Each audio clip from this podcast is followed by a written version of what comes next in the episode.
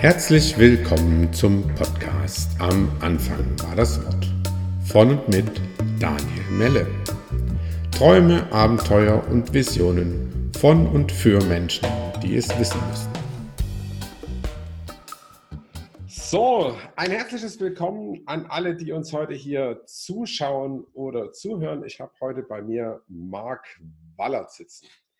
Der Marc und ich, wir haben gerade eine Vierteljahr, vierteljährige Arbeitsperiode hinter uns. Wir haben äh, zusammen eine Webseite gelauncht äh, dieses Jahr, äh, dieses Jahr, diese Woche. Und ich freue mich, dass du da bist, Marc. Hi. Grüß dich, Daniel. Hi. Hi. Ja, Marc, äh, wer ihn kennt, Marc Wallert äh, hat im Prinzip gerade äh, den Schritt gemacht, im Prinzip ganz viel von dem, was er einst war, und dem, das, was er jetzt ist, äh, zusammen eine Geschichte zu packen und auch äh, auf, seine Webseite, auf seiner Webseite darzustellen.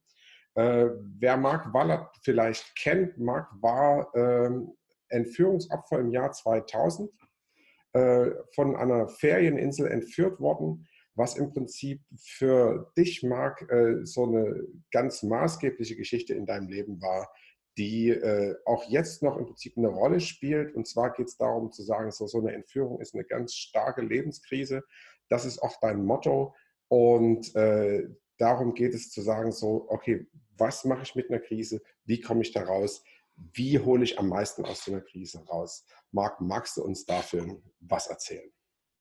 Ja, sehr gerne. Erstmal danke. Schön, dass ich hier sein darf und vielen Dank für die nette Einleitung. Ähm, ja, die Entführung, die war natürlich echt ein Schlüsselerlebnis, das ich hatte. Und ich sage immer, das ist so ein Erlebnis, das ich niemandem wünsche, aber das ist auch ein Erlebnis, eine Erfahrung, die ich heute auch nicht mehr missen möchte in meinem Leben, weil ich da eben ganz hautnah am eigenen Leibe erlebt habe, was einfach in Krisen hilft und unter Stress und was auch nicht. Und das hat mich auch immer beschäftigt in den äh, Jahren danach, das ist ja 19 Jahre her, habe ich mich immer gefragt, was ist das eigentlich, was Menschen stark durch Krisen kommen lässt und warum haben andere eben damit deutlich schwerer zu kämpfen?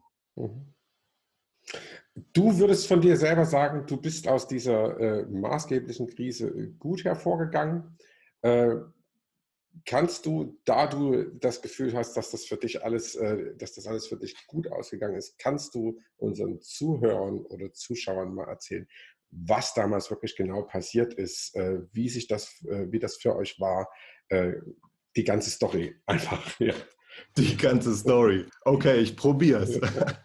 Ja, die ganze Story hat tatsächlich viereinhalb Monate gedauert. Insofern kürze ich die ein bisschen ab. Mhm. Und das war letztlich viereinhalb Monate, die gestartet haben in einem Urlaub. Ich habe ja zu der Zeit war ich 27, äh, also das war im Jahr 2000. Und ich habe im Ausland gelebt, da in der Unternehmensberatung gearbeitet.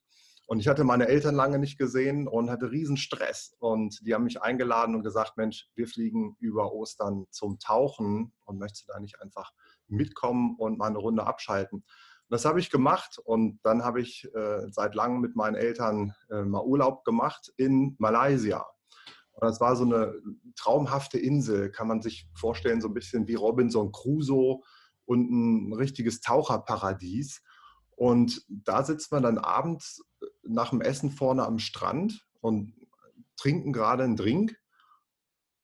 Und das war ein ganz ruhiger Moment ein fried, friedlicher Moment auch. Und ähm, dann sagte mein Vater auch noch, ist das nicht ein, Geschenk, so einen friedlichen Ostersonntag hier erleben zu dürfen?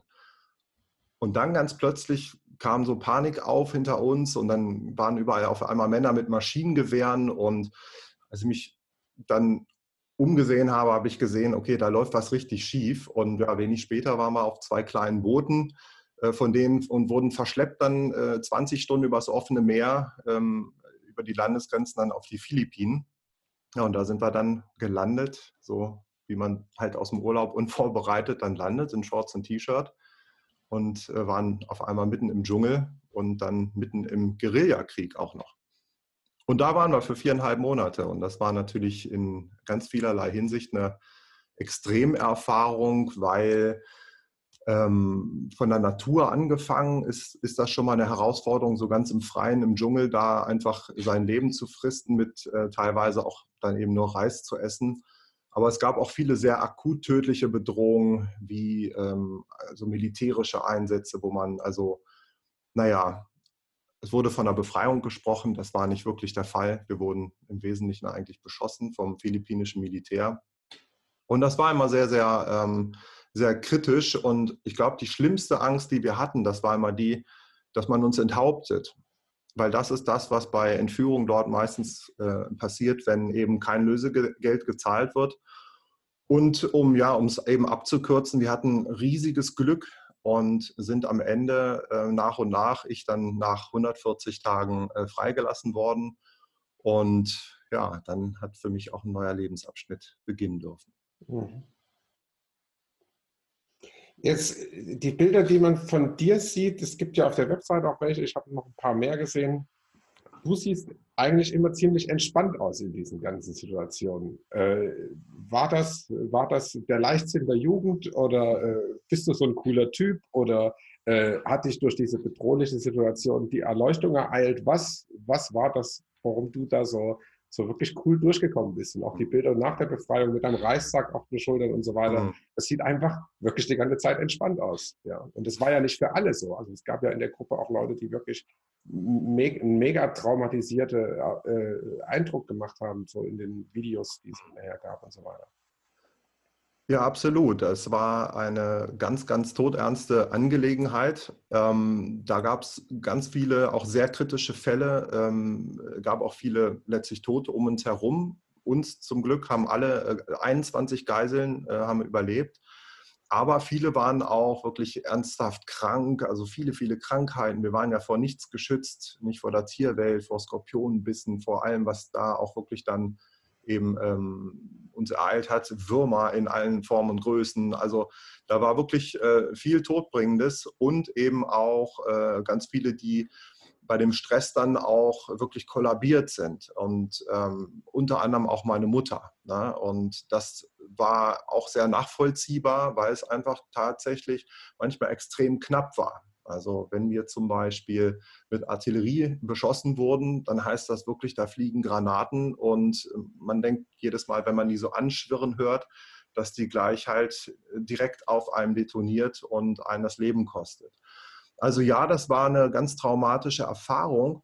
Und ich habe mich selber dann eben auch äh, gefragt, so danach, was war das, wo ich tatsächlich viel, viel Kraft hatte. Und ich glaube, der Hauptfaktor, der mir geholfen hat, war eine ganz dankbare äh, Rolle zu bekommen. Und das kann man sich eigentlich so vorstellen, dass in jedem Team, in jeder Gruppe von Menschen, die man irgendwo unter Stress setzt, das muss jetzt keine Entführung sein, das kann auch ähm, in anderen Lebenssituationen sein, dass es vorher immer schon Rollen gibt. Es gibt nie fünf Optimisten, es gibt nicht die fünf Stärksten. Es gibt immer irgendwo eine Rolle vom Stärksten oder einer Stärksten und eben einem oder einer Schwächsten. Die sind wichtig, diese Rollen. Und die werden auch automatisch verteilt. Und die Frage ist nur, wer besetzt die? Und eine typische Rolle in diesen Gruppen, das ist auch derjenige, der Stärke gewinnt dadurch, dass es anderen letztlich, ähm, dass er anderen helfen kann. Mhm. Also die Rolle des Helfers.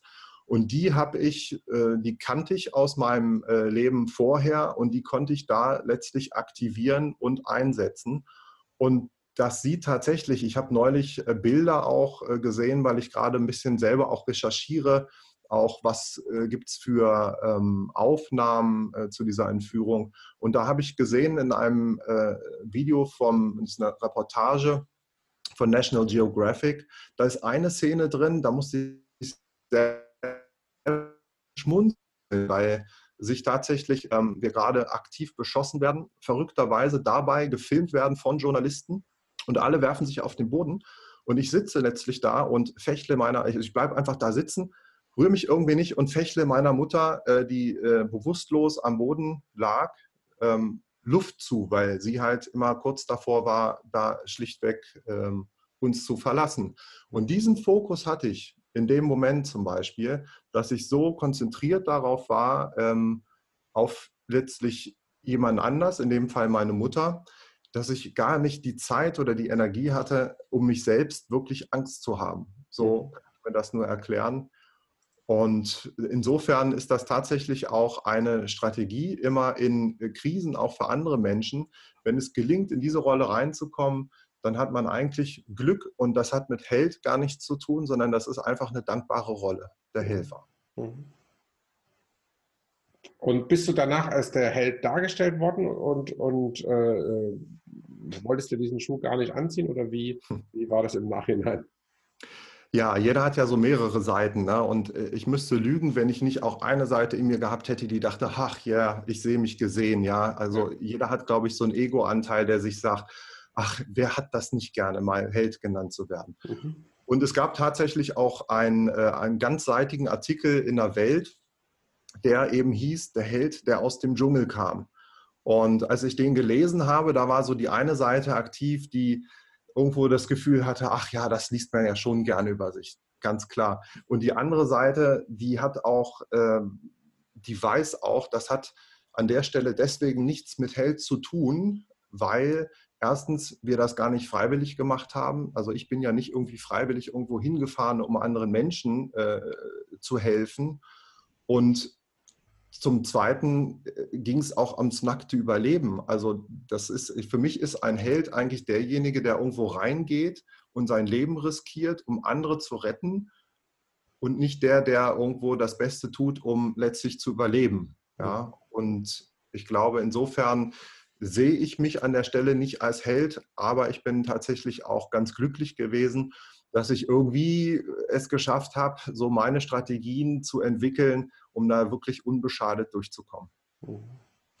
Es gibt ja bei so einer Entführung immer irgendwann mal so den äh, Punkt, wo es kippt, wo eigentlich die Entführer gar nicht mehr die Feinde sind, sondern eher die Freunde werden oder die einzigen, denen man vertraut. Ich meine, besonders wenn du erzählst, äh, dass ihr noch von außen beschossen worden seid von denen, die euch eigentlich befreien sollten. Ich meine, die äh, äh Friendly Fire äh, ist ja im Prinzip ein stehender Begriff, wo man im Prinzip eigentlich durch die äh, Kugeln sterben kann, die eigentlich dafür da waren, dass sie, dass sie einen rausholen. Mhm. Irgendwann verliert man ja irgendwie komplett die Übersicht, wer ist ja noch Freund, wer ist noch Feind. Wie war das bei euch? Naja, das, was du ansprichst, hat tatsächlich auch einen Namen und die äh, Frage ist immer, gab es da sowas wie ein Stockholm-Syndrom? so wird das genannt. Das ist so eine äh, Bankentführung mal in Stockholm gewesen, ich glaube 73. Da waren, äh, haben, glaube ich, sogar die Geiseln dann ihre Entführer geheiratet.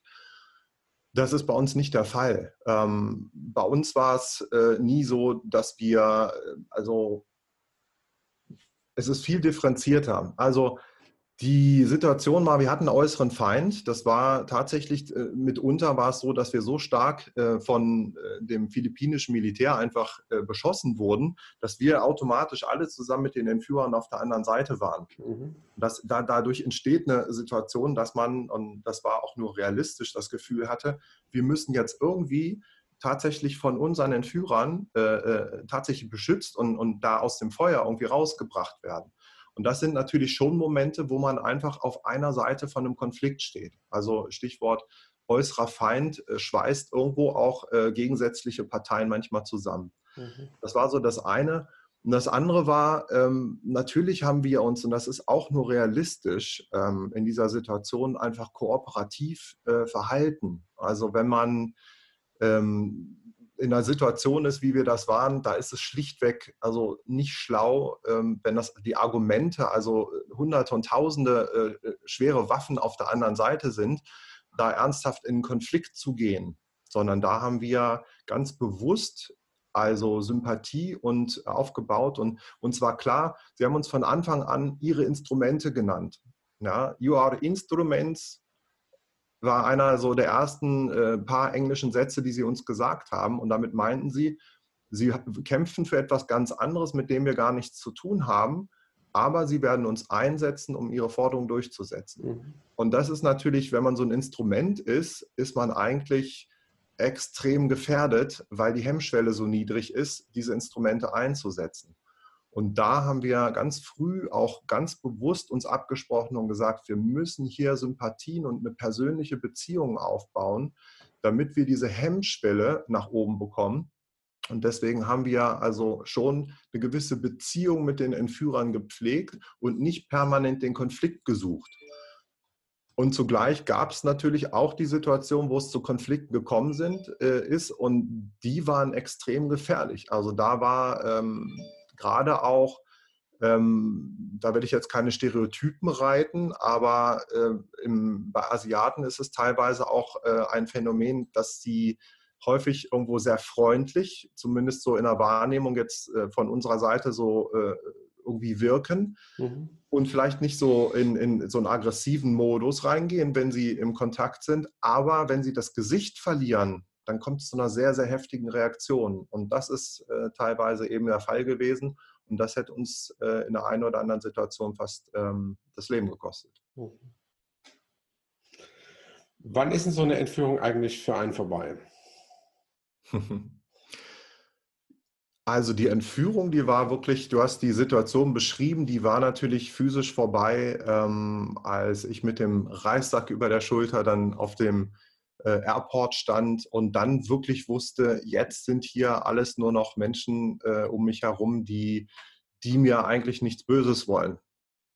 Und natürlich ist das also eine unfassbar reichhaltige Erfahrung gewesen, ähm, die erstmal auch verarbeitet werden möchte. Und das ist eigentlich bis heute, zehre ich ein Stück weit auch davon, ganz bewusst und schaue hin, was ich daraus lernen kann. Aber es gab natürlich auch erstmal eine Phase der Umgewöhnung an, ich sag mal, ja, wirklich die Zivilisation. Also da war schon äh, für einen gewissen Moment erstmal alles wieder sehr fremd. Also eine Tür, die man schließen kann, eine Privatsphäre, ähm, eigene freie Entscheidungen über Ort und Zeit äh, fällen zu können, ausreichend Essen bis hin zu eben einfach nicht mehr physisch äh, bedroht zu sein. Und das hat weniger lange angedauert, als ich das tatsächlich erwartet hätte. Mhm. Da hätte ich gedacht, das äh, spüre ich bewusst sehr lange. Aber ich glaube, das ist ähnlich wie man sich sehr schnell auch gewöhnt so an Temperaturen, wenn man aus dem Kalten ins Warme kommt, ist es erstmal eine ganz große, ein ganz großes Glücksgefühl und dann gewöhnt man sich einfach an die Wärme und es ist eben normal. Ja. Mhm. mhm. Also einen Zeitraum zu nennen ist eigentlich schwer. Ich würde sagen, das hält auch im Guten bis heute an. Es ist Teil auch von meinem Leben, ist eine ganz wichtige Erfahrung.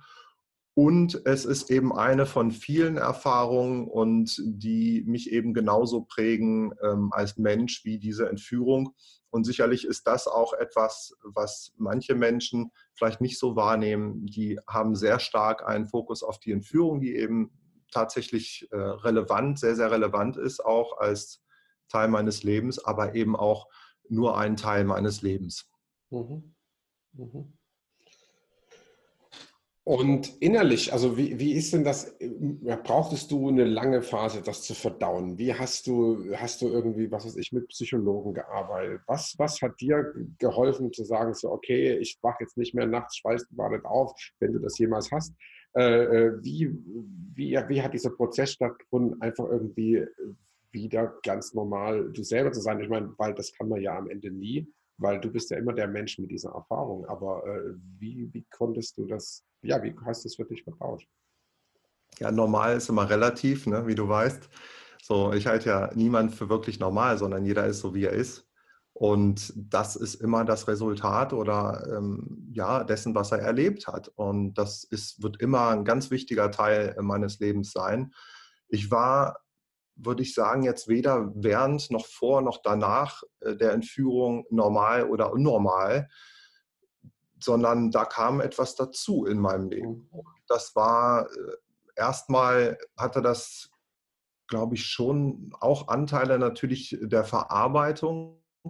Bei mir hat das nicht stark ähm, sich ausgewirkt. Also ich erinnere mich, ich habe kurz nach der Entführung, was das einzige Traumatische, was ich erlebt habe, war wirklich noch zwei, dreimal zu träumen, letztlich von, äh, von Schüssen, also so, so ein Schusstrauma würde ich das jetzt mal nennen. Ich weiß nicht, ob es das so gibt, aber mhm. so, dass ich einfach nachts aufwache und denke, jetzt gerade irgendwie wird äh, beschossen, weil das ist wirklich ein, äh, ein, sehr, sehr intensives Gefühl, irgendwo das Gefühl zu haben, man, man man spürt so, wie an einem vorbei einfach Kugeln so durch, durch das, durch, durch so Palmblätter direkt neben einem zerfetzen und man denkt, okay, 30 Zentimeter weiter links, das wäre mein Kopf gewesen. Das ist wirklich schon sehr, sehr intensiv und davon habe ich zwei, dreimal äh, geträumt, so innerhalb vielleicht von zwei Wochen. Und seitdem schlafe ich ganz normal und wenn ich wach liege, dann eher vor ganz anderen äh, Gedanken. Und ich habe, Stichwort Psychologe, ich habe von meinem Arbeitgeber, ich war ja in Luxemburg, da bei, bei PwC in der äh, Unternehmensberatung und die haben mir einen äh, Psychologen tatsächlich organisiert, einen Traumaspezialisten und den habe ich auch wahrgenommen.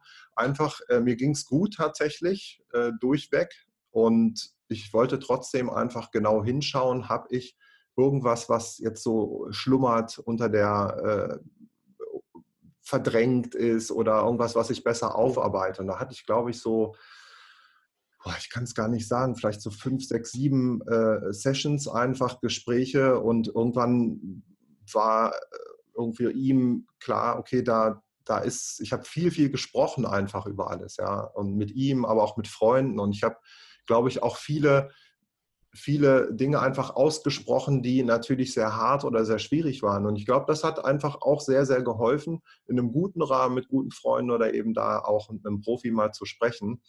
Und insofern, ich habe es jetzt einfach auch nochmal nach langer Zeit, ich habe nochmal jemanden äh, aus dem Umfeld, der sich auch mit Trauma gut auskennt, ich habe ihn nochmal gefragt, woran würde man erkennen, ob irgendwo ein Trauma schlummert oder nicht, weil ich, ich spüre da so nichts. Mhm. Und äh, da war auch dasselbe Ergebnis. Ich habe irgendwo äh, einen Weg gut gefunden, das äh, während der Zeit, glaube ich, schon gut zu verarbeiten und danach auch nochmal ganz bewusst.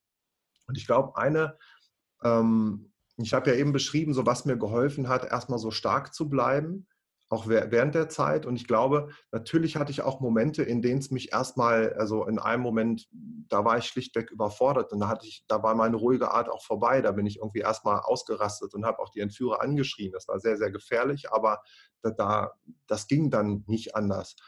Und ich glaube, was mir da sehr geholfen hat, das alles zu verarbeiten, das war, dass ich die ganze Zeit Tagebuch geschrieben habe. Wir hatten also nach einigen Wochen, die wir da waren, hatten wir äh, ja sehr auch tatsächlich viele Journalisten, die uns besuchen kamen. Und die haben dann Zettel und Stifte mitgebracht. Und dann konnte ich alles, was ich so tagsüber erlebe, immer direkt aufschreiben. Und das war, glaube ich, sehr, sehr hilfreich, um immer wieder so den Speicher äh, ähm, irgendwo wieder zu löschen und dann auch wieder Neues irgendwie verarbeiten zu können. Mhm. Mhm. Dein heutiges Thema ist ja im Prinzip Resilienz. Mhm. Ist, äh, ist das zum Beispiel Tagebuch schreiben, ist das schon so der, der erste Ansatz gewesen, wo du sagen kannst, okay, was braucht es, um äh, resilient durch stressige Zeiten, durch Krisen zu kommen, äh, Tagebuch schreiben und so weiter und so fort. Was, was gibt es noch, wo du sagen kannst, okay, das sind ganz klare Dinge, die ich als, als Handlung für Krisen mit da rausgenommen habe? Mhm. Ja, absolut. Ich habe tatsächlich, das war ja eine verrückte Situation, die äh, hoffentlich auch niemand äh, hatte oder befürchten muss. Und trotzdem, so verrückt die war, so übertragbar sind eigentlich die Prinzipien, die äh, da helfen in Krisen oder eben auch nicht. Und da leite ich schon aus, aus diesen Erfahrungen eine ganze Menge ab, auch für mein Leben danach, aber eben auch für vielleicht andere Menschen. Und Tagebuch schreiben ist, glaube ich, eins äh, der Mittel, mit denen man äh, das, wovon man bei Resilienz, also dieser inneren Widerstandskraft, wird ja auch immer genannt, ähm, wo man so Akzeptanz mit aufbauen kann. Also einfach mal das, was ist, erstmal festzuhalten und damit äh, schlichtweg zu dokumentieren. Ich glaube, das ist ein ganz wichtiger Punkt. Und äh, jetzt gibt es unendlich viele äh, Strategien, die helfen in Krisen. Und wichtig ist mir immer, jeder muss so seine Strategien finden, weil jeder Mensch ist ganz, ganz unterschiedlich und jede Krise ist ganz, ganz unterschiedlich. Und deswegen gibt es auch keine Patentrezepte. Aber es gibt eine ganze Menge, glaube ich, so Inspirationen, die ich mir auch geholt habe. Was kann man denn tun, was haben andere schon getan, was hat ihnen geholfen und was ist man für ein Typ. Mhm. Und äh, bei uns, ähm, glaube ich, was sich gut übertragen lässt, es gibt so bei Stress zwei typische Reaktionen und das, das geht so Richtung Kampf. Also wenn Stress ist, der berühmte Säbelzahntiger, dann ist ja eine Reaktion, dass man äh, eben einen hohen Stresslevel hat, um dann sehr aktiv zu sein, um eventuell äh, anzugreifen, weil man glaubt, man ist stärker. Oder eben man flüchtet, das ist die andere Hauptrichtung, dann glaubt man, man ist schneller. Und war natürlich beides bei uns äh, in der Entführung realistisch nicht gegeben, weil äh, Kämpfen war genauso aussichtslos wie Flüchten, wäre Selbstmordkommando gewesen. Aber so innerlich, gedanklich ist es eigentlich genau das, was wir äh, getan haben. Und da war jeder sehr unterschiedlich. Es gab so diejenigen, die mehr eine Flucht eigentlich gedanklich gemacht haben. Die haben viel geschlafen. Das kann tatsächlich manchmal helfen, einfach Stress auch abzubauen. Einige haben meditiert. Es gab ähm, auch gerade über Glauben ist, glaube ich, eine ganz wichtige äh, Geschichte. Es gab einen, äh, der eingeladen hat dann zu einem, äh, einem Gebetskreis abends. Einfach gesagt, ähm, lasst uns beten und das heißt nicht nur für die Freilassung, sondern das war auch ganz äh, wesentlich, jeden Tag auch zu danken für das, was auch gerade gut ist in all dem, was da gerade schwierig ist. Mhm. Und das waren so Strategien, glaube ich, ähm, die weniger die Situation als die Einstellung dazu verändert haben. Und die andere Richtung, da geht es mehr in, den, in die Richtung Kämpfen das war auch eine tolle äh, Möglichkeit, einfach äh, im Rahmen der Möglichkeiten die Situation irgendwie zu äh, verbessern und dafür zu kämpfen, dass man irgendwas tun kann. Das ist ja dieses Gefühl, man spricht ja auch von Selbstwirksamkeit, dass man etwas ändern kann. Und manchmal sind es Kleinigkeiten. Also es gab einen unter uns, der war, der war auch Ingenieur und der war auch vom Naturell her einfach ein Bastler. Der hat die ganze Zeit irgendwas mit Bambus gebaut, Bambuskonstruktion, Dach gebaut mit, mit, mit Palmenblättern äh, oder irgendwelchen Planen, die wir dann irgendwann hatten oder irgendwas, um, um, um Wasser aufzufangen, da, wenn wir mal auch nichts zu trinken hatten und es hat geregnet, dann da Konstruktion, Dachrinnen gebaut. Also das hat den, das hat er gemacht, das hat er gebraucht. Ja, das war so ein physischer Typ.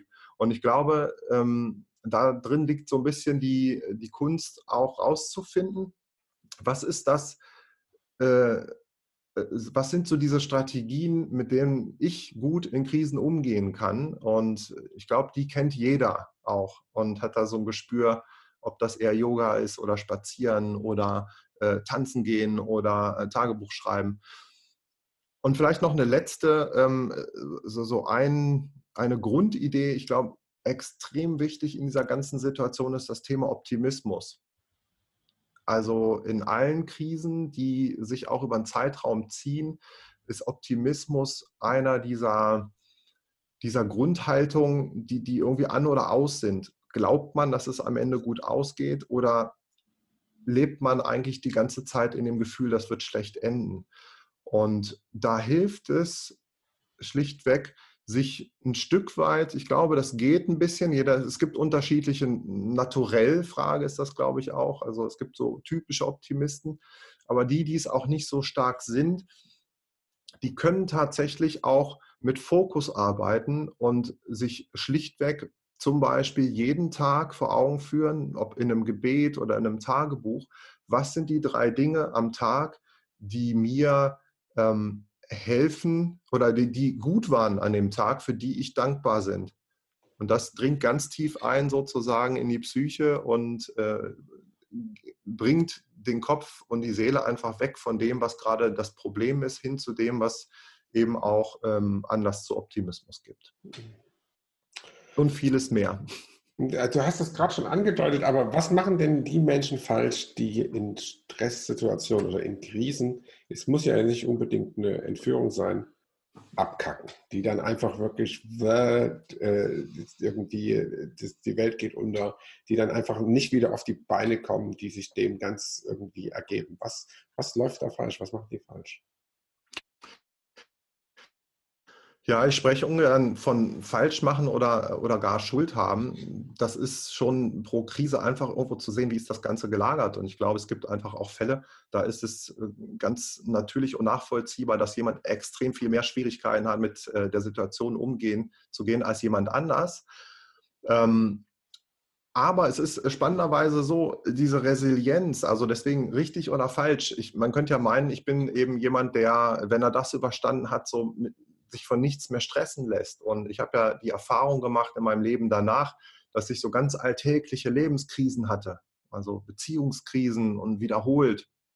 Und, ähm, und auch im Job einfach immer wieder in so eine Stresssituation gekommen bin, also bis in, in Richtung Burnout. Und ja, natürlich habe ich mich gefragt, was habe ich da eigentlich falsch gemacht? Und ähm, erste, äh, was ich gelernt habe, ist, so das Thema Resilienz, das ist, es gibt nicht so diesen einen resilienten Mensch, der ist dann einfach entweder so geboren oder war es schon immer und bleibt es auch ewig und ist es und ist das auch in jeder Situation, sondern das ist sehr situationsbezogen. Und es gibt eben die Menschen, die ähm, in Beziehungen eine Scheidung haben und sagen, ach Mensch, neues Spiel, neues Glück, hat auch was äh, Feines, das Single-Leben, aber wenn es im Job äh, schwierig läuft, dann gehen die komplett zugrunde. Und umgekehrt, so manche verlieren den Job und äh, drehen durch und verlieren so alles, ja, woran sie geglaubt haben, aber in der äh, Beziehung sind sie äh, da äh, völlig entspannt. Und da jetzt habe ich, glaube ich, zweimal dasselbe gesagt. Aber ist ja auch egal. Also ich glaube, es ist klar, so das ist situationsbezogen. Und ich glaube, das Wichtigste, was ich für mich eben, glaube ich, sehr spät gelernt habe, ist wirklich ähm, hinzuschauen, gerade nach einer Krise. Meistens gehen die ja irgendwie vorbei ja, die allermeisten Krisen, da gibt es so die, die, den ganz schlimmen Moment, in dem man realisiert, oh, oh, irgendwas geht hier gerade in meinem Leben schief und es geht, mein altes Leben geht irgendwie gerade kaputt. Das ist ja so ein Umbruch, der einen extrem stresst. Und dann irgendwann kommt wieder eine gewisse Normalität und sich dann, ich habe den Fehler gemacht, ich bin dann wieder reingegangen in, mein, in meine alte Komfortzone, in meine alte Realität, in mein altes Leben. Und das ist tatsächlich, würde ich sagen, das war mein Fehler. So an der Stelle, ähm, also ich mache es mal konkret. Ich hatte vor meiner Führung tatsächlich einen äh, Job, der, der war erfolgreich, der hat auch in Teilen Spaß gemacht, aber der hat mich extrem gestresst, weil ein extremer Druck war, also viel Arbeit und ich habe im Endeffekt ähm, persönlich da keine Erfüllung drin gehabt, weil es darum ging, irgendwie Gewinne von Banken zu optimieren. Mhm. Und das hat mich irgendwie nachts dann, habe ich mich manchmal gefragt, warum mache ich das eigentlich? Und jetzt wird mir ein zweites Leben geschenkt nach der, und dann werde ich entführt und dann werde ich freigelassen und dann habe ich ein zweites Leben. Und äh, jetzt sollte, wenn ich da drauf gucke, muss ich manchmal schmunzeln oder ich, im Nachhinein dachte ich, mein Gott, also mir wird die zweite Chance schlechthin gegeben und was mache ich? Ich knüpfe an mein altes Leben an und ich suche mir wieder so einen Job. Also ich bin dann zwar in, dann nach Köln gezogen und habe da in der Automobilindustrie äh, gearbeitet, aber wieder extrem, also ich bin jetzt nicht so ein Autotyp, ja, dafür lebe ich jetzt nicht. Das ist jetzt keine Herzensangelegenheit von mir und äh, das ist auch extrem viel Druck gewesen. Und das war ein Fehler, mich nicht zu fragen, okay, was willst du eigentlich wirklich und was kannst du an deiner Situation ändern? Und äh, ich habe mehrere dieser Jobs und auch mehrere Beziehungen gehabt, die ähnlich irgendwo äh, an ähnlichen Punkten gescheitert sind. Und das, was man tun kann und unbedingt sollte, ist eben nicht so weiterzumachen, nicht zu sagen, ach, Krise ist vorbei, Beziehung, ich suche mir eine neue oder ich mache einfach wieder einen neuen Job und naja, mache ich mal das, was ich schon kenne, sondern mal zu überlegen, woran es vielleicht gelegen hat, was der eigene Anteil ist und wie man sich verändern kann, um eben nicht dieselbe Schleife ewig äh, wieder zu durchlaufen. Was würdest du denn dem Marc, der damals mit dem Reißzack auf der Schulter von der Gangway gekommen ist, was würdest du denn dem heute äh, raten, dass, dass genau das nicht passiert? Ja. ja. Also, ähm, was würde ich dem raten? Ich glaube, ich würde dem, äh, ich, ich glaube, zum einen sind Krisen machen Sinn im Leben. Ich glaube, man braucht äh, manches Mal ein gewisses Maß an, an Schmerz und äh, Krise, um an Dingen auch wirklich zu wachsen. Insofern bin, bereue ich überhaupt keine meiner äh, weder Beziehungen, die waren toll und auch meine Jobs waren äh, extrem, äh, es war auch eine tolle Erfahrung, hat Spaß gemacht auch. Aber ich glaube, ich hätte früher zum Beispiel äh, eine andere Richtung einschlagen können. Also ich war immer recht äh, analytisch, zahlenorientiert äh, unterwegs und habe letztlich immer unterm Strich, würde ich sagen, Anerkennung gesucht und weniger nach dem, was mich eigentlich selber beflügelt im Leben? Und das ist ein Riesenunterschied. Und die Frage hätte ich mir, glaube ich, früher stellen können. Was ist das, was mich persönlich eigentlich treibt?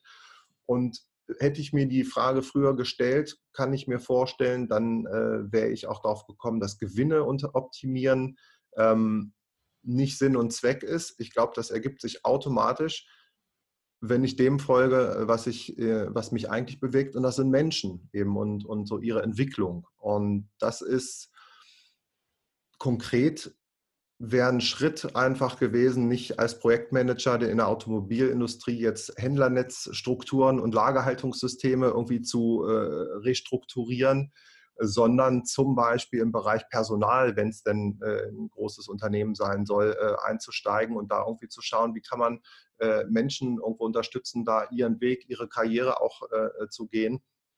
Das wäre ein möglicher Schritt gewesen. Mhm.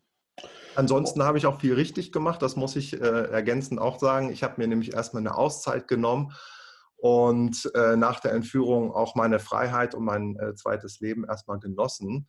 Und das war auch toll und wichtig, die Phase. Und ich glaube, das ist schon auch ein Moment nach einer Krise, der auch wichtig ist, erstmal zu sagen, durchatmen, die Batterien voll zu machen, nur eben dann auch zu überlegen, dass man nicht einfach wieder dasselbe macht äh, wie vorher, sondern irgendwie ähm, hoffentlich einen Schritt weiter geht und an der ganzen Sache eben wächst.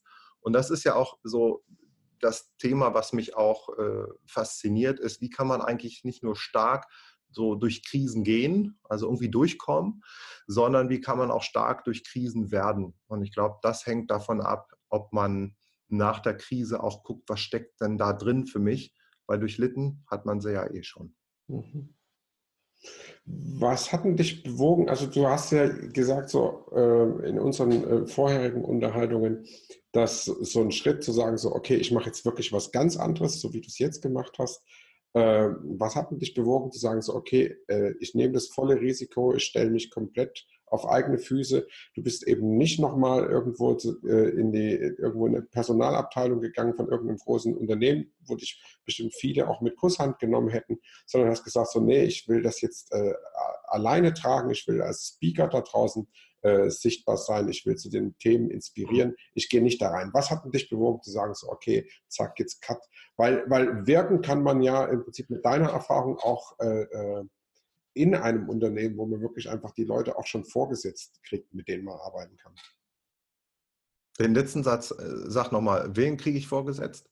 Die Leute, wenn du in ein Unternehmen gehst, die haben jetzt 2000 ja. Mitarbeiter und du wirst da im Prinzip als der, der Personaler, der guckt, äh, äh wie es den Leuten geht, wie man die motivieren kann, dann hast du ja, hättest du ja die Leute dort an der Stelle schon vorgesetzt bekommen und müsstest nicht Ach so, okay. als Speaker hm. tingeln, ich muss mir Aufträge beschaffen, ich muss gucken, wo ich, wo ich reinkomme, sondern da hättest du ja das schon. Also was hat dich bewogen, genau diesen Schritt zu machen, zu sagen, so nee, ich gehe nicht wieder in ein großes Unternehmen rein? Ja, ja, ich hoffe, ich muss nicht so viel tingeln als äh, Speaker, sondern dass das jetzt auch wirklich gut anläuft und das tut es tatsächlich gerade, mhm. was mich freut. Ähm, aber es ist natürlich ein Risiko, ein Riesenrisiko gerade die jetzige Situation. Und also ich, ich bin äh, schlicht in der Situation äh, gerade Haus gekauft, ähm, Frau ist schwanger, ja, habe eine kleine Tochter und bin der Alleinverdiener.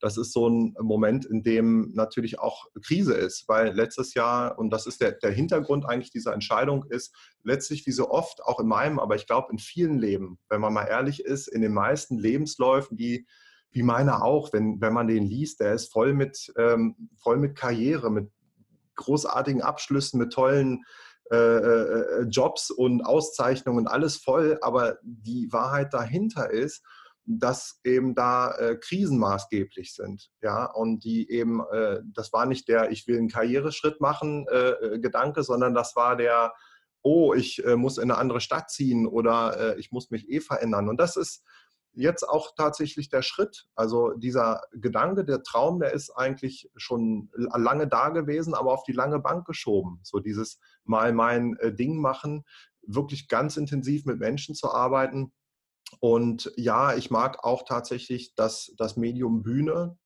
auch jetzt aus der Vergangenheit äh, über nicht nur Präsentation, sondern auch als Musiker. Ich finde das wunderbar, irgendwo in diesem Austausch auch zu sein mit, mit Menschen über das Medium Bühne. Ich hätte den Schritt nie gewagt, in, in, in diesem Jahr mich jetzt gerade äh, selbstständig zu machen, wenn mich das Leben nicht dazu ein Stück weit gezwungen hätte. Also es kam aus einer Krise heraus. Im letzten Jahr wurde äh, der Konzern umstrukturiert, für den ich äh, zehn Jahre mhm. gearbeitet habe. Und zum, zuletzt in einer Traumposition, also die habe ich gerne gemacht, die habe ich erfolgreich gemacht. Ich habe äh, Riesenteam, 60 Leute in, in vielen Abteilungen äh, da äh, verantwortet und das hat mir riesig Spaß gemacht. Und diesen Job hätte ich wahrscheinlich ewig noch weiter gemacht. Und der ist einfach sachlich nachvollziehbar jetzt gerade aufgelöst worden im Rahmen einer Gesamtstrukturierung. Und da war für mich jetzt die Frage, wie gehe ich damit um?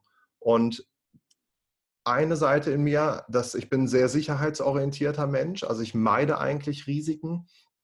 Und der hat gesagt, naja, jetzt so in der Situation auch privat, dann machst du das, was irgendwie geht. Ja, also das Bestmögliche. Ich hätte jetzt einen, äh, einen Teilbereich äh, weiterleiten können. Das wäre für mich aber kein guter Schritt, auch innerlich gewesen, eben keiner irgendwie nach vorne. Ähm, und da kam wirklich dann der Gedanke zu sagen, das ist vielleicht gerade auch äh, eine Chance jetzt in dieser Krise. Tatsächlich, das war ein Moment nachts, also ähm, wo ich wirklich wach liege und mir irgendwie dieser Satz kommt, Krisen sind Chancen. Das klingt so banal und es war tatsächlich genau so, dass ich dachte, es ist vielleicht dieser Moment mal zu gucken, was steckt irgendwie da drin. Und dann habe ich mich an diesen alten äh, Traum erinnert und überlegt, daraus kannst du doch irgendwie jetzt was machen. Und dann kam eins zum anderen und das ist häufig, glaube ich, auch ähm, der Fall, wenn man im Leben erstmal losgeht oder letztlich losgetreten wird, auch durch eine Krise, dann ergibt sich ganz viel auf dem Weg. Und so war das auch. Und der hat mich tatsächlich heute jetzt hier äh, bis hierher geführt. Und jetzt bin ich tatsächlich so weit zu sagen, ich bin froh und, und dankbar, dass letztes Jahr diese Krise so kam. Und sonst würde ich das alles gar nicht gerade tun, was ich jetzt äh, wirklich gerne gerne tue. Mhm. Würdest du Menschen empfehlen, äh, die Krise bewusst aufzusuchen, äh, weil, weil so viel Potenzial drin steckt, dass man zum Beispiel sagt, okay, nimm doch einfach die nächst äh, aufregendere Variante deines Lebens und vergiss das mal ein Stück weit mit der Sicherheit. Würdest du sowas empfehlen oder würdest du sagen, so, nee, aus eigener Erfahrung ist es so, wenn ich nicht gezwungen wäre, hätte ich ganz vielen Veränderungen, die es in meinem Leben gibt, eigentlich nicht gemacht? Ja, das ist eine gute Frage. Das ist eine gute Frage. Ich weiß gar nicht, ähm, ich vermute, es gibt wirklich in Menschen, oder ich vermute das auch bei mir, es gibt so einen latenten, wie sage ich das, so ein, man kann es eskalieren lassen. Ja, also man kann alles tun, damit irgendwie einem die Krise nicht voll um die Ohren fliegt. Aber man, ich glaube, es gibt so einen Punkt, wo man sich sagt, naja, also wenn es jetzt dann um die Ohren fliegt, dann tut sich wenigstens was, dann löst sich da was, dann platzt auch was auf. Und ich glaube, äh, das ist so ein Punkt, der kommt vor der eigentlichen Entscheidung. Also mal als Beispiel so ein Burnout das ist ja nicht da, schnapp ist der Burnout da, sondern da gibt es ja so eine Vorgeschichte von ewigen Nächten. Ich habe also zum Beispiel drei Monate lang 80 Stunden am Tag gearbeitet unter Hochdruck. Da habe ich mir überlegt, ob ich Pipi mache zwischendurch. Das war so, ich war so unter Strom und dann kamen alle äh, so mit Kaffee und Alkohol und alles irgendwie dazu. Und das habe ich ja gespürt. Ich bin ja nicht blöd. Ich habe gemerkt, das kommt jetzt so langsam. Und dann ist schon irgendwann der Punkt, wo man merkt, dass, dass egal wie schnell ich renne, egal wie viel Kaffee ich trinke und all das, ähm, das irgendwie, das wird es wahrscheinlich, äh, klappt das nicht mehr. Und dann ist, glaube ich, so, ähm, äh, am Ende hat zwar der Körper gesagt, okay, da passiert jetzt nichts mehr. Und dann war, da war er weg, der Strom. Eben äh, völlig verrückt. Das war ein Blackout, wie er besser nicht hätte kommen können. Also ich habe gerade äh, erzählt, äh, wie dann ganz plötzlich äh, der Bildschirm ausgeht in meinem Leben im Burnout. Und da war dann hier vor mir ein schwarzer Bildschirm, weil der Strom weg war. Aber jetzt bin ich wieder Alles da klar. und setze da wieder an.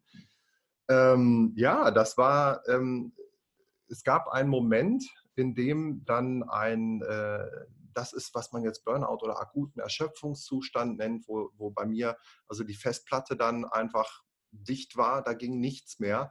Aber es gab natürlich so viele Momente vorher, wo man das spüren kommt. Und ich glaube, das ist vielen Menschen so geht, auch zum Beispiel in Beziehungen, in denen es dann irgendwann die Scheidung gibt. Ja, das ist natürlich der dramatische Moment, wo man sagt, wie geht man mit der Scheidung um?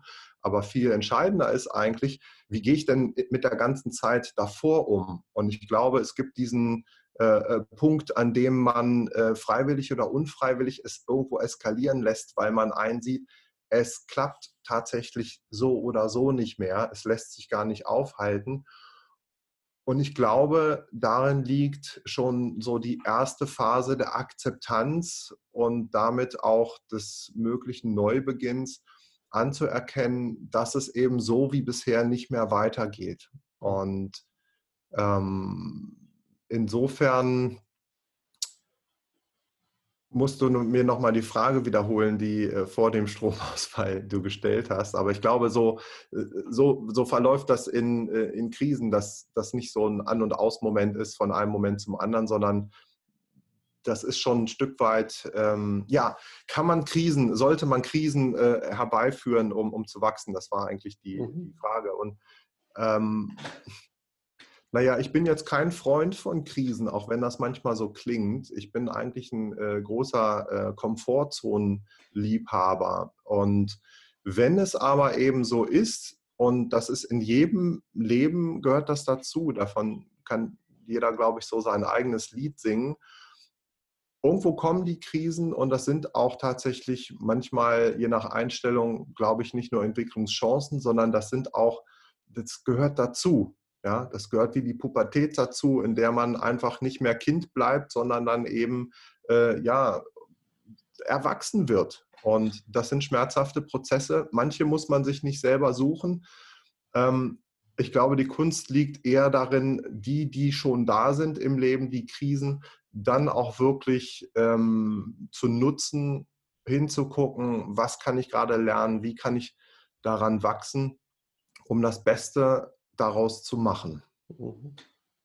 Initiationen sind ja im Prinzip äh, bewusste Krisen. Das heißt, ich stürze mich äh, bewusst in ein Abenteuer, das mhm. ich nicht äh, kalkulieren kann und äh, gehe daraus gestärkt hervor und, und, lerne im besten Fall was daraus, ob bewusst oder unbewusst. Du hast zum Beispiel das Prinzip ja ganz klar auch äh, festgenagelt, äh, dass der Deutsche, also ganz besonders äh, so auf dieses Stehaufmenschen steht, wo du im Prinzip sagst, okay, das wippt einmal runter und steht mhm. wieder auf und hat im Prinzip nichts gelernt. Es steht an der gleichen Stelle, äh, mhm. vorher äh, stand. Und äh, warum das eigentlich kein gutes Bild ist für eine Krise. Ja. Oder zumindest kein gutes Bild dafür, aus einer Krise wirklich was gelernt zu haben.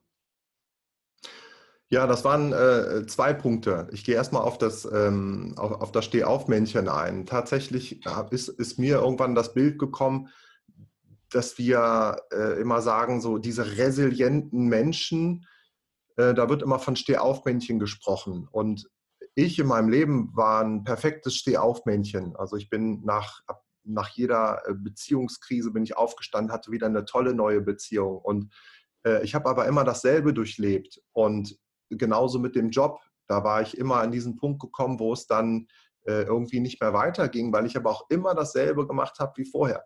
Und ich bin immer aufgestanden, ja, dann sagt man Krönchen richten und, und, und weitergehen.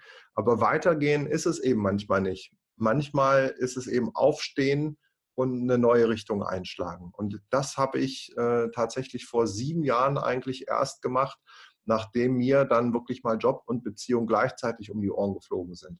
Da habe ich gemerkt, das geht ewig so weiter, wenn ich eben so weitermache wie bisher. Und das war glaube ich, das, was man aus Krisen möglichst früh äh, machen sollte. Und da hilft dieses Bild, weil ich glaube, Bilder erzeugen Wirkung. Das Bild vom Stehaufmännchen hilft da einfach nicht. Mhm. Weil immer hinfallen, aufstehen, hinfallen, aufstehen, das ist äh, mechanisch. Das ist auch ein, ein, statisches Bild. Das ist ja ein Spielzeug. Und das, was eigentlich passieren muss, ist äh, eine, eine, Veränderung, eine, ein Wachstum, dass äh, Menschen eben wirklich sich auch weiterentwickeln. Und das ist ein organisches Bild. Und das ist, glaube ich, ähm, ja, der Gedanke ist immer, sollte man da äh, über ein Stehaufmännchen äh, nachdenken oder vielleicht doch eher über sowas wie ein Blühaufmännchen, also ein, ein, ein Männchen, was irgendwie aufblüht oder ein Mensch, der aufblüht, statt einfach nur aufzustehen.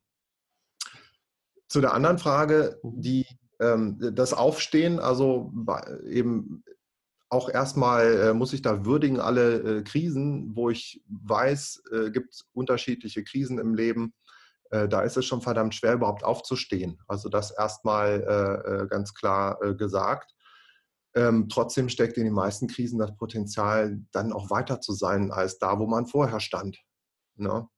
Und da kann man, glaube ich, schon jetzt zu der zweiten Frage, die man kann das vielleicht, glaube ich, schon äh, trainieren oder bewusst herbeiführen. Und ja, das Thema Initiation ist ein, ist ein schönes Beispiel. Da gibt es ja viele Traditionen, in denen man genau sich an einen Punkt bringt, in dem man äh, letztlich an, an so einen Übergang kommt, wo man so wie bisher mit, mit seiner Einstellung wie bisher vielleicht auch nicht mehr weiterkommt, sondern wirklich sich weiterentwickeln muss, um über diesen Punkt rüberzukommen.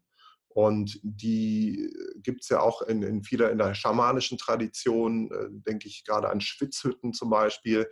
Das sind letztlich ja sogar Todesrituale, in denen man äh, einmal stirbt, also und, und auch gefühlsmäßig stirbt, damit auch etwas neu geboren werden kann. Und das ist, glaube ich, schon äh, eine, eine Unterstützung in vielleicht auch Lebensphasen, wo es einem nicht gelingt, diesen Schritt so äh, im, im, im ganz einfachen oder nüchternen Leben zu gehen, sondern wo man das unterstützen kann, vielleicht in der Entscheidung, wo man weiß, okay, ich komme da gerade nicht weiter in, in meiner äh, Partnerschaft zum Beispiel. Ich, ich, irgendwas muss passieren und man bringt sich da mal eben in, in diese Situation, in, in Prozess der Reflexion, in, in eine Krise, in, in, in einen Krisenrahmen und dann vielleicht auch äh, eben diese äh, so eine Art Eingabe oder Auflösung zu haben, was ist denn der jetzt anstehende Entwicklungsschritt? Mhm. Also ja, ähm, in einem Rahmen rituell wirklich Krisen zu durchleben, ist tatsächlich eine sehr kraftvolle Möglichkeit, ähm, auch entweder Krisen in seinem Leben aufzulösen und vielleicht sogar ein Stück weit vorwegzunehmen. Mhm. Also das heißt im Prinzip am Ende, wenn man, wenn man da sehr bewusst reingeht, ist weder, dass man den, aus dem Job rausgeht, noch dass man aus einer Beziehung rausgeht, unbedingt äh, das, was, was, was getan werden muss oder äh, zwangsläufig, sondern äh, wenn man das früh genug wahrnimmt, zu sagen, so, okay, vielleicht bin ich der Punkt, der das immer wieder, äh, immer wieder das gleiche äh, Schema abspielt. Und wenn ich mich rausziehe aus diesem aus dieser Beziehung, äh, also Jobbeziehung oder, oder, Lebenspartnerschaft, wenn ich mich rausziehe und sage so, okay, das ist wirklich meins, äh, weil im Ende, du hast ja, du hast ja vorhin schon gesagt, ist es, äh, wenn wir es nicht lernen, dann spielen wir immer wieder das gleiche Spiel. Wir, mhm. So, und wenn wir rausgehen aus dieser Geschichte, dann haben wir die Möglichkeit zu sagen, so, ich mache das mit mir ab, ich lerne jetzt für mich in der Schwitzhütte, im Dschungel, wo auch immer, äh, mhm. lerne für mich und gehe dann da rein und sage so, okay, ich probiere das hier in der Beziehung oder in dem Job, in ja. dem ich bin nochmal das Neue. Ich muss ja nicht rausgehen, muss ja nicht alles kaputt gehen. Ich kann ja rausgehen, kann, kann irgendeine Form von Initiation, irgendeine Erfahrung suchen, kann dann reingehen und sagen so, okay, wir, diesmal mhm. zerhaue ich diesen Pot nicht, diesmal lasse ich den ganz und trage den einfach auf eine andere Art und Weise. Absolut. Ja. Trifft äh, voll und ganz. Und ich glaube, das Thema ist, bei Krisen geht es um Veränderung. Und ähm, wenn man äh, so drauf schaut auf, auf das Leben, dann ist es ja ein Wachstumsprozess, da ist immer Veränderung da. Das bleibt ja nicht gleich und es gibt Wachstumsschmerzen, die äh, dazugehören. Und dann gibt es immer diese äh, Punkte, an denen äh, wirklich so eruptiv ganz plötzlich eben so ein großer Wandel kommt. Und ja, äh, den, da geht es darum, verändert man sich, geht man mit, mit, dieser, äh, mit dieser Entwicklung, mit diesem Wachstum auch mit?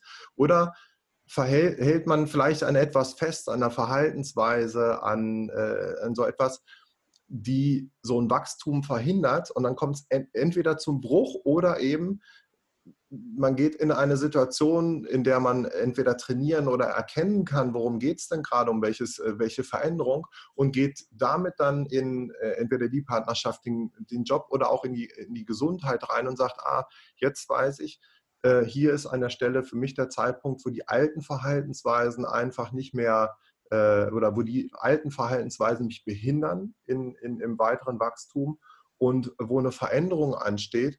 Und diese Veränderungen sind ja immer, immer, immer äh, schwierig. Also der Mensch ist ja nun mal ein Gewohnheitstier. Mhm. Und äh, man hat seine liebgewonnenen Gewohnheiten, seine, seine Marotten und davon loszulassen, ist ein ganz schwieriger und äh, meistens dann auch bewusster Prozess. Und da kommt man eben äh, manches Mal, glaube ich, über diese Schwelle nur mit ein bisschen, äh, mit einem gewissen Maß Schmerz und auch der Erkenntnis, dass es einfach so wie bisher nicht weitergeht. Das ist so der Satz, an der, glaube ich, wenn man den so für sich ausspricht, dann äh, hat man die Krise den Umbruch äh, ähm, beschrieben.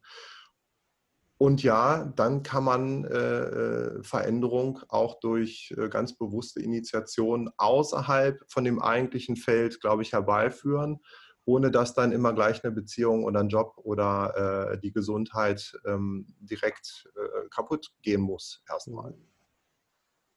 Cool. Hm. Marc, wie komme ich an deinen Speak? Wie kann ich dich äh, buchen, einladen? Was gibt es in Zukunft von dir äh, zu sehen? Ja, ich bin jetzt gerade ja äh, am Starten tatsächlich seit äh, April und gerade äh, mit eben zusammen mit einem tollen Prozess mit dir ähm, haben wir auch äh, erstmal überlegt, wie bringt man eigentlich ähm, äh, ja, Menschen wie mich irgendwie in, in, eine Sichtbarkeit, auch mit was, das ist ja äh, gar nicht banal letztlich zu formulieren, was das ist, was ich gerne teilen mag. Und das ist ja entstanden und jetzt auch sichtbar eben auf der, äh, zum einen auf der Webseite, die wir zusammen jetzt auch ins, äh, in, in die Welt gebracht haben. Das war ja echt ein Geburtsprozess. Und, ähm, Aber keine Steißlage. Bitte? Keine Steißlage. Also keine Steißlage. Ist gut rausgeflippt, ja. Ja, absolut, genau. War ja gute Geburtshelfer. Nee, war ein toller Prozess, intensiver. Und ja, ähm, da ist sozusagen äh, eine mögliche äh, Landeplattform, also markwallert.com ist ein äh, Ort zum Nachschauen, was ist das eben, was ich anbiete. Und das sind ja Impulsvorträge im Moment. Das heißt, ich äh, unterstütze Menschen, aber vor allem auch Organisationen, eben äh, erfolgreich mit Krisen und äh, Veränderungen umzugehen und äh, sie idealerweise nicht nur zu meistern irgendwie, sondern hoffentlich sogar an ihnen zu wachsen. Mhm. Und das ist ein buchbares Format letztlich, ähm, auch über diesen Kanal eben buchbar in Kontakt zu gehen mit mir, um dann für Events, für für Firmenveranstaltungen, für Kongresse oder dergleichen eben diesen Vortrag auch zu buchen. Es gibt eine ganze äh, Reihe anderer äh, Kanäle, wo ich im Moment einfach auch äh, kontaktierbar oder erlebbar bin. Jetzt seit auch letzter Woche gerade auch ein öffentlicher YouTube-Kanal. das ist falsch, ich korrigiere, ein öffentlicher äh, Facebook-Kanal und ähm, also eine, eine, Profilseite öffentlich und eben verschiedene andere äh, Social Media Netzwerke, wie Xing oder LinkedIn auch.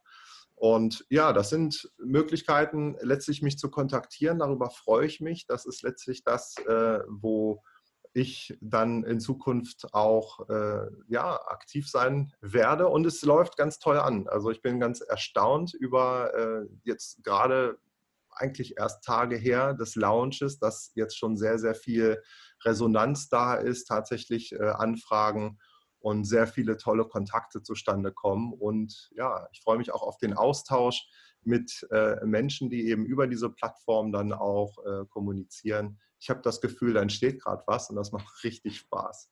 Ja. Schön. Schön. Marc, vielen Dank, dass du bereit warst, hier in mein Interview zu kommen. Danke für deine tiefen Einblicke in echt abenteuerliche Situationen deines Lebens. Danke. Sehr gerne. Hat mir wie immer Spaß gemacht. Mach's gut. Ciao, Daniel. Ciao. Tschüss.